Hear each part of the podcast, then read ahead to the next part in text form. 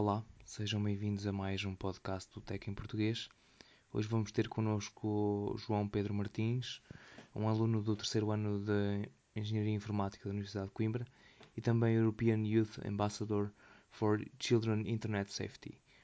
Hoje a nossa conversa vai ser eh, sobre o projeto saferu.pt e também sobre um, o Dia da Internet Mais Segura. Fiquem então atentos à conversa. Quais as motivações para, para o projeto, para este projeto saferu.pt? Eh, antes de mais, agradeço o convite para participar no, no seu podcast.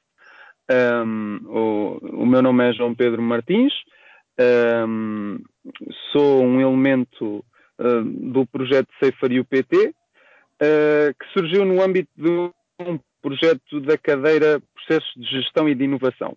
Uh, é dirigida pelo professor Carlos Cerqueira, uh, que também é diretor do Departamento para a Valorização do Conhecimento e Inovação do Instituto Pedro Nunes, uh, aqui em Coimbra. Pronto, neste sentido, o desafio era identificar um problema e apresentar uma proposta de solução inovadora. ao mesmo tempo, também implementá-la de forma a criar um produto lançável para o mercado. Constatamos que os mais novos são expostos à internet cada vez mais cedo, uh, passam também mais tempo online e às vezes as atividades e contextos são bastante variados. Uh, portanto, começámos a refletir sobre implicações de mudanças de estilo uh, e consequentes riscos, riscos que isto podia ter para as crianças online e offline. Okay. Pronto, constatámos depois também que eram abordadas em muitos estudos e que as conclusões eram uh, a necessidade urgente de preparar convenientemente uh, estas crianças para o contexto digital. E pronto, foi, foi o que nos propusemos a fazer. Correto. Um, e qual é o impacto que esperam uh, com, com este projeto? Acham que vão, vão ser bem, bem sucedidos com, com este projeto? Pronto, o objetivo é constituirmos como uma mais-valia para professores e educadores uh, nomeadamente ao nível de sala de aula, quando quiserem abordar as temáticas de segurança. Uh, privacidade, redes sociais, até mesmo literacias digitais com os seus alunos. Uh, por outro lado, o impacto também temos, temos pensado como uma utilização como ferramenta de autoajuda, de aprendizagem entre pares. Uhum. como estamos disponíveis a partir de um, de um web browser, uh, tanto estando no computador como no telemóvel, acedemos facilmente. A longo prazo, uh, pretendemos alterar um pouco a forma como abordamos o problema, uh, passando do método atual baseado nas questões que fazemos aos jovens para, onde, para um onde a aplicação determine ela própria a vulnerabilidade da pegada digital. Isto é, um, o utilizador permite à aplicação uh, a inspeção das configurações e a partir daí avalia o seu nível de vulnerabilidade. Uhum. Ok. Uh, vocês então que estão em contacto com, com o público, neste caso os jovens e crianças, através do, do vosso, da vossa aplicação, um, qual é que é a receptividade dos mesmos, dos utilizadores, uh, em relação ao assunto da segurança online e, e privacidade? É, pronto, é assim, o, os utilizadores são os jovens como eu. Uh, uma vez que nascemos na era digital, temos uma vontade difícil de bater para os adultos a navegar na internet. Uh, muitas vezes o que não acontece é uh, aquela perspectiva maior quando se fala de segurança e privacidade. Isto deve-se bastante a dois fatores. por um lado, os próprios fornecedores de serviços não fornecem alternativas para, nos expor, para não nos expormos e não fornecermos os nossos dados. Uhum. Uh, e aqui podemos pensar uh, em que estamos a trocar a nossa privacidade por um pouco mais de conforto, por uma, mais, por uma funcionalidade mais avançada, qualquer coisa deste género, uh, mas neste caso, pronto, os adultos também caem. por outro, para além de não sabermos o que realmente estamos a ceder ou a vulnerabilizar, a verdade é que também estamos, numa, eh, estamos sempre numa constante mudança e as coisas que são seguras uh, num momento deixam de estar no outro. E depois, uh, pronto, diretamente, os jovens preocupam-se com estas questões, mas precisam das ferramentas para conseguir lidar, mas precisam das ferramentas para lidar com elas. Pronto, isto é, é, é, é para isso que nós surgimos, é para arranjar aqui um meio termo entre aquilo que os jovens podem fazer e aquilo que precisam que seja feito por eles. Uhum, certo. Um, neste caso, neste momento, vocês já têm alguns dados concretos de números de utilizadores alcançados uh, pela vossa plataforma? Sendo o projeto é, recente, não sei se tem alguns dados concretos. Mas... Exato. Nós trabalhamos no projeto ao longo do semestre, uh, mas fizemos o lançamento uh, já em janeiro. Ao longo dos últimos 10 dias, registámos uma afluência ao site de cerca de 700 pessoas, uh, de acordo com os dados do, da Google Analytics, que já filtra uh, dados repetidos, esse tipo de coisas.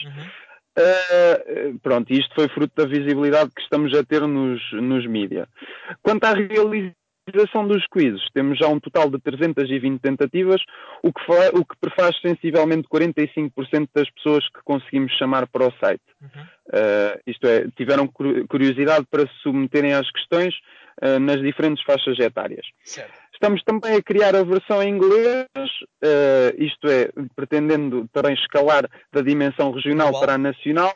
Uh, pronto, exato. Uh, ficar disponível em qualquer ponto do, do, do globo, exatamente. Exato, exato.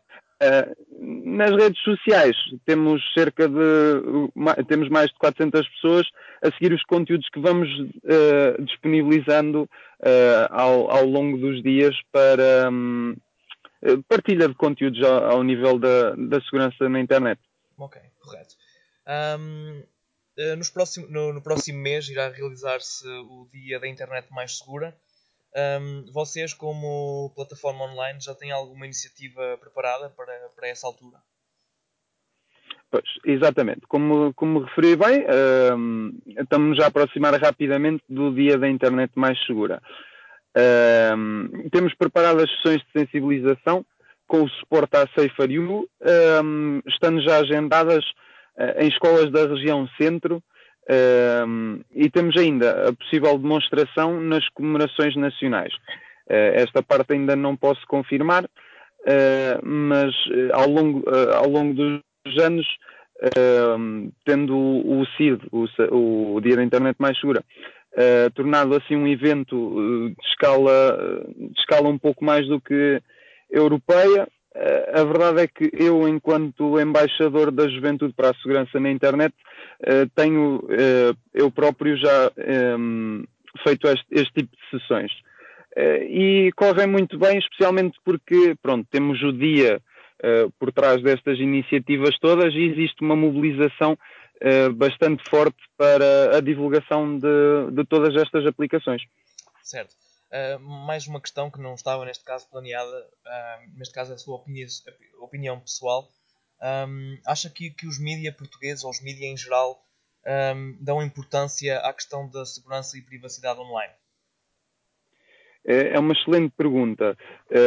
É assim, tendo em conta a minha perspectiva e experiência a nível internacional, diria que existem exemplos uh, para onde nos devemos uh, focar. Uh, focar. nomeadamente o que existia na Inglaterra. A Inglaterra,